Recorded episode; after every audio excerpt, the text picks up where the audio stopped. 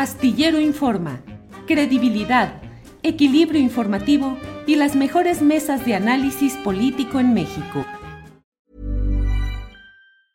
Hey, it's Ryan Reynolds and I'm here with Keith, co-star of my upcoming film If, only in theaters May 17th. Do you want to tell people the big news? All right, I'll do it. Sign up now and you'll get unlimited for $15 a month in six months of Paramount Plus Essential Plan on us. Mintmobile.com slash switch. Upfront payment of $45 equivalent to $15 per month. Unlimited over 40 gigabytes per month. Face lower speeds. Videos at 480p. Active Mint customers by 531.24 get six months of Paramount Plus Essential Plan. Auto renews after six months. Offer ends May 31st, 2024. Separate Paramount Plus registration required. Terms and conditions apply if rated PG. One size fits all seemed like a good idea for clothes. Nice dress. Uh, it's a it's a t-shirt until you tried it on. Same goes for your healthcare. That's why United Healthcare offers a variety of flexible, budget friendly coverage for medical, vision, dental, and more. So, whether you're between jobs, coming off a parent's plan, or even missed open enrollment, you can find the plan that fits you best. Find out more about United Healthcare coverage at uh1.com. That's uh1.com. Hamlet Almaguer está aquí con nosotros. Hamlet, buenas tardes. Muy buenas tardes, Julio. Un saludo para ti y para toda la audiencia de Astillero Informa. A tus órdenes.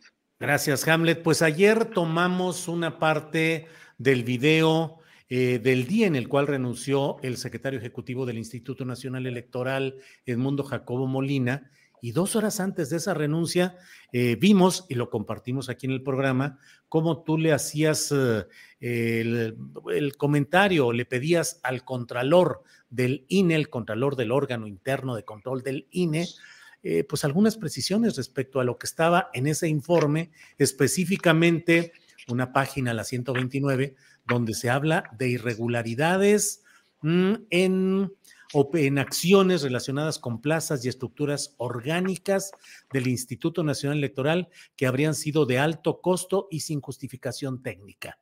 Eh, para nuestra audiencia, Hamlet, en concreto, ¿qué quiere decir esto? Que se, se contrató a gente con altos sueldos sin justificación técnica y que se hicieron reacomodos orgánicos que fueron lesivos para el dinero público, Hamlet. ¿Esa sería la traducción popular, digamos?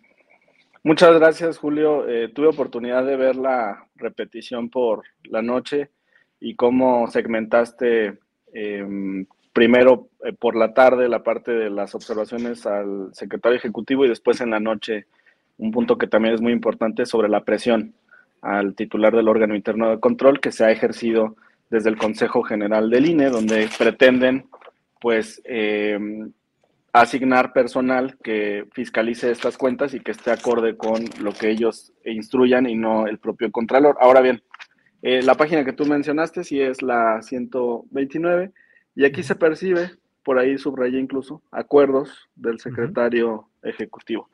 ¿Por qué hablamos de acuerdos del secretario ejecutivo? Porque conforme al artículo 58, de, perdón, 51 de la eh, ley secundaria en la materia, eh, se establece que corresponde al secretario ejecutivo proveer al propio Instituto Nacional Electoral.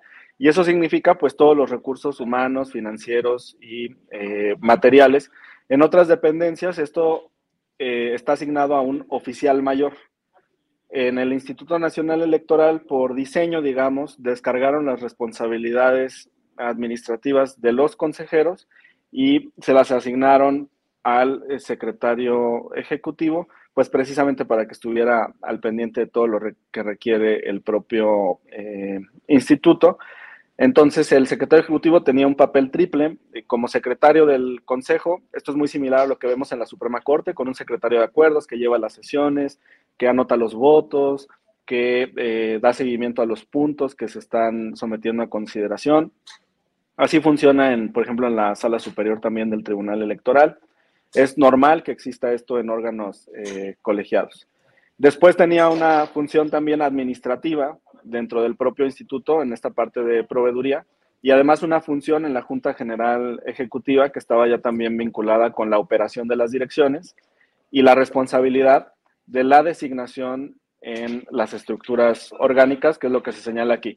¿Cómo se realizan esas designaciones? Pues por medio de estos acuerdos eh, del secretario ejecutivo. Entonces, en el momento en que el órgano interno de control realiza la fiscalización de cómo se contrataron esas plazas, detecta que en el 58% de estas auditorías pues se refleja que hubo violaciones al propio estatuto del servicio profesional del, del, Instituto Nacional Electoral y al manual de las normas administrativas. Es decir, son reglas incluso internas del propio instituto de cómo debería de contratarse a ese personal.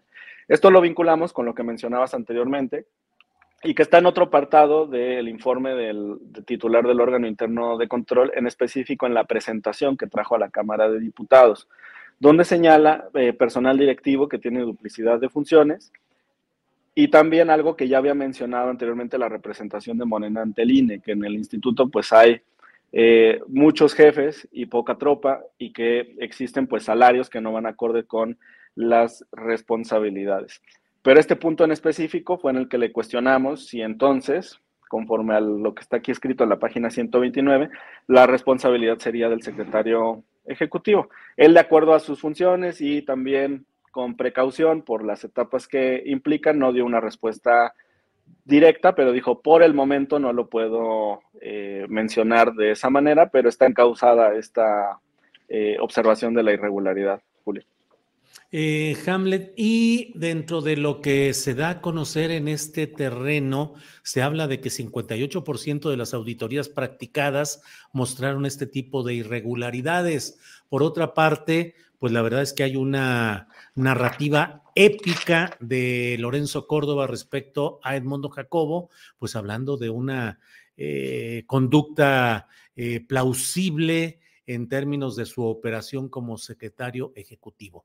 Eh, ¿Qué sanciones pueden derivarse en caso de que se demostraran este tipo de hechos irregulares o no sé si delictivos de Edmundo Jacobo, Hamlet? Fíjate que vale la pena invitar a la audiencia a que vean la comparecencia completa del, Contralor. Eh, googlean, eh, perdón, buscan ahí en, en YouTube en el recuadro reunión Contralor INE Cámara de Diputados y les va a salir. Fue una reunión de más de dos horas. Las responsabilidades sí pueden ser administrativas y a su vez hay que distinguir. Las que son no graves son de competencia exclusiva de la Contraloría. Es decir, desde un inicio, con este informe, hasta el fincamiento de las responsabilidades, pasando por las etapas de pruebas y alegatos, recae, digamos, en la misma institución. En las que son graves, funciona de manera similar a la materia penal. Esto significa que el contralor realiza las investigaciones, arma una carpeta y después turna ese expediente a un tribunal en materia administrativa para que sea el que determine las responsabilidades. Ya no le dio oportunidad al contralor de hablar de otro punto en el que hemos estado insistiendo y este está en la página 175 y son los temas de los arrendamientos de los edificios Mira los porcentajes. 80% de los expedientes con inconsistencias, ¿no? No se contó, dice, el último renglón. En 147, o sea, el 80% de los 182 expedientes, no se contó con la justificación para arrendar un inmueble sin espacios de estacionamiento y a su vez tienen contratos de estacionamiento.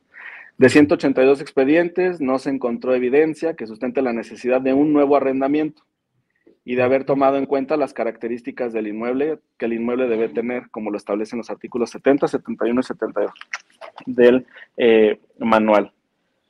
Es decir, no hay justificación para todos estos contratos en materia de arrendamiento. Acá arriba viene en el 25% también de los expedientes de ah, arrendamiento nuevos, tampoco hay evidencia documental para acreditar que esas unidades responsables del gasto cumplieron con las reglas de los manuales. Nosotros hemos insistido en los arrendamientos porque eh, se gasta el instituto cerca de 800 millones de pesos al año en rentas de módulos y de edificios para sus sedes, tanto distritales como estatales. Ya no le dio tiempo, pero me parece que es otro punto el que debemos de poner atención. Y el del software, los contratos de tecnología, pues que son escandalosos. One size fits all seemed like a good idea for clothes. Nice dress. Uh, it's a it's a t-shirt. Until you tried it on. Same goes for your healthcare. That's why United Healthcare offers a variety of flexible, budget friendly coverage for medical, vision, dental, and more. So, whether you're between jobs, coming off a parent's plan, or even missed open enrollment, you can find the plan that fits you best. Find out more about United Healthcare coverage at uh1.com. That's uh1.com. Even on a budget, quality is non negotiable. That's why Quince is the place to score high end essentials at 50 to 80% less than similar brands. Get your hands on buttery soft cashmere sweaters from just 60 bucks, Italian leather jackets, and so much more. And the best part about Quince, they exclusively partner with factories committed to safe, ethical, and responsible manufacturing. Elevate your style without the elevated price tag with Quince. Go to quince.com slash upgrade for free shipping and 365-day returns. El Contralor suspendió el contrato de software para, eh, para el voto de mexicanos en el extranjero. Era un contrato dirigido por un monto superior a eh, 130 millones de pesos. Suspendió otro para la construcción de la sede de Nuevo León. Ese es un contrato por casi 160 millones de pesos y suspendió un contrato para eh, tarjetas de gasolina por 9 millones de pesos. En estos tres casos, porque identificó que el instituto tenía un ganador previamente establecido y que las eh, licitaciones eran una fachada. Eh, había un concursante ya previamente designado para ganar, al que incluso se le daban oportunidades de complementar carpetas, información privilegiada y demás. Estos tres casos son de los más graves y mencionó algunos otros ya en la parte final de su presentación, sobre todo en temas de tecnología. Tiene también otro en el que eh, identificó que el instituto estaba comprando una licencia, pero ya previamente eh, tenía un servicio similar y tenía la propiedad de esa licencia, o sea, estaría comprando dos veces eh, lo mismo. Y hay muchos casos así en este informe de 251 páginas que contiene 800 observaciones, Julio. Hamlet, ¿y cuál es el proceso? ¿El Contralor eh, debe terminar esta eh, investigación, consignarla ante qué autoridades? Bueno, si son no graves, o sea, eh, amonestaciones, apercibimientos, multas, suspensiones de funciones, él puede llevarlas de principio a fin. Si son graves, lo que ya implicaría inhabilitaciones y también sanciones económicas, él debe llevarlo ante el Tribunal eh, Federal de Justicia Administrativa. Eh, Hamlet, otra parte que efectivamente yo dividí ayer eh, las dos partes esenciales que encontré en estos videos y en la noche, en la videocharla astillada, abordé el de las presiones, que el propio Contralor dice, pues no sé si serán presiones, pero hay una coincidencia en que lo traduzco yo al lenguaje llano, eh, pues parecería que había una intención de colocar como investigadores de estas irregularidades a personas a modo. ¿Qué hay sobre este tema, Hamlet? Fíjate que ese es un esquema antiguo. Las contralorías no son, no son nuevas, tienen décadas existiendo en el país. Pero cuando dependen de las propias autoridades, pues no se conocen estos hallazgos. Eh, para insistir en este punto con nuestra audiencia, al Contralor General del INE no lo designó el Consejo General, no lo designó Lorenzo Córdoba, no lo designó Ciro Murayama o Edmundo Jacobo, porque si no, pues nada de esto se conocería por eh, esta soberanía ni por la ciudadanía. Eh, al Contralor General del INE lo designa la Cámara de Diputados por periodos de cuatro años y establece la Constitución que debe tener autonomía técnica y de gestión. Eh, después de su participación, eh, mi compañera Julieta, que en este momento está en la sesión del Consejo General, en la despedida de, de Lorenzo, que está presentando su informe, le manifestó a nombre de los legisladores que estábamos ahí presentes pues nuestro respaldo para que él siga contando con esta autonomía técnica y eso implica que el Consejo General del INE no pueda designar a los subordinados de esta eh, Contraloría General. Ellos están intentando jugar con este aspecto, es decir, sí dejarle a la Cámara la designación del Contralor, pero después el personal que está abajo designarlo ellos. Y obviamente eso no es coherente con la autonomía técnica. A ese personal lo tiene que designar el propio Contralor e incluso él ha hecho esfuerzos, lo comentó en su informe también, por crear una estructura de un servicio de carrera dentro de la propia eh, Contraloría del INE y cuenta con todo nuestro respaldo y condenamos, por supuesto, este tipo de presiones. Ahora, el hecho de que se haya ido eh, Edmundo Jacobo no significa que estas investigaciones se detengan. Eh, la persona que llegue en su lugar, el nuevo secretario ejecutivo, la nueva secretaria ejecutiva, tendrá que apoyar al Contralor en eh, entregarle toda la información que él requiera para desarrollar estos eh, procesos de auditoría y eventuales sanciones, Julio. Bien, Hamlet. Em, Hamlet, estamos ya, hoy es jueves, el próximo lunes ya habrá un cambio en la correlación de fuerzas internas del Consejo General del INE con cuatro nuevos consejeros. Eso se espera. De aquí entonces, ¿se puede tomar alguna decisión intempestiva en el terreno de nombrar un nuevo secretario ejecutivo o de remover al contralor? ¿Pueden hacer alguna cosa todavía de última hora? No, bueno, el contralor no lo pueden remover ellos porque es designado por la Cámara de Diputados y todavía le queda, creo que cerca de un año y medio de su gestión y tiene derecho a una reelección además y desde mi perspectiva pues ha hecho un buen trabajo y, no habría problema con que continuara en este, en este cargo. Eh, sobre la designación de un nuevo secretario ejecutivo, en anteriores ocasiones el instituto, el Consejo General, ha tomado determinaciones sobre cuestiones que jurídicamente mm, aún no nacen, sino digamos en previsión. Lo hizo, por ejemplo, cuando instruyeron que se interpusieran todos los juicios contra el Plan B cuando aún no estaba eh, aprobado, seguía en discusión en el Senado de la República.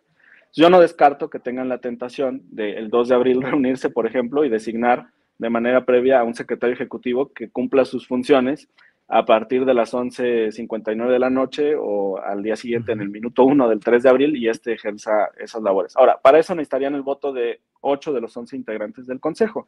Y yo no creo que los demás consejeros se presten a esta situación, pero nos parecía importante señalarlo para que no fuera, digamos, un cambio de fusible y designaron a un nuevo secretario ejecutivo porque son por periodos de seis años. Ese es parte del problema que hemos tenido ahí en el instituto. Bien, Hamlet. Hamlet, te agradezco mucho esta posibilidad de platicar y de explicar a detalle este tema tan interesante. Y solo te pregunto un poquito, aprovechando el viaje, a cómo va ahorita el proceso para la designación de las cuatro nuevas consejerías electorales, pues se van a insaculación, todo hace suponer, Hamlet.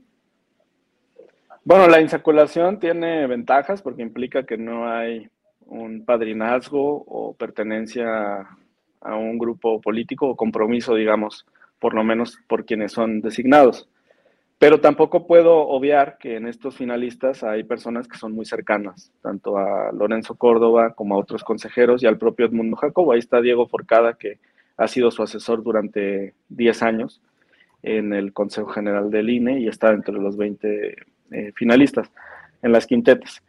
Por esa razón, eh, sin necesidad de ceder, digamos, un espacio a la oposición, que sucedía eh, caer en lo mismo de la distribución de cuotas, me parece que sí es importante insistir en que hay perfiles que son autónomos, que no tienen esa pertenencia a grupos conservadores, que pueden desarrollar un buen trabajo en el Consejo General, que tienen experiencia, que tienen trayectoria y que pudieran reunir por sus propios méritos, por haber logrado eh, mejores resultados en el examen, en la entrevista y en el ensayo, el reconocimiento de todas las fuerzas políticas para reunir las dos terceras partes de la votación. Y es algo que estábamos discutiendo hasta hace algunos minutos en la plenaria del grupo parlamentario de Morena, que duró pues un poco más de dos horas y estuvimos discutiendo precisamente este, este tema. Y ahí pues advertimos estos riesgos que implica el, el sorteo, bueno, la insaculación. Bien, Hamlet, pues muchas gracias por esta ocasión y seguiremos atentos a lo que siga en este terreno político electoral. Hamlet, a reserva de lo que desees agregar, yo te doy las gracias por esta ocasión. Muchas gracias, Julio. Pues comentar, ayer igual la Sala Superior resolvió algunos juicios relacionados con el proceso y fueron desechados, entonces nosotros consideramos que ha habido una buena conducción y simplemente pues esperamos que, se pueda tener una buena conformación del instituto y entrar en una nueva etapa de relación con el Consejo General. Tenemos toda la disposición de que sea así. Que tengas muy buena tarde y un saludo a toda la audiencia. Y muchas gracias por poner el foco sobre estos temas. Hamlet, gracias y seguimos en contacto. Buenas tardes. En Sherwin Williams somos tu compa, tu pana, tu socio, pero sobre todo somos tu aliado, con más de 6.000 representantes para atenderte en tu idioma y beneficios para contratistas que encontrarás en aliadopro.com. En Sherwin Williams somos el aliado del PRO. Para que te enteres del próximo noticiero, suscríbete y dale follow en Apple, Spotify, Amazon Music, Google o donde sea que escuches podcast te invitamos a visitar nuestra página julioastillero.com.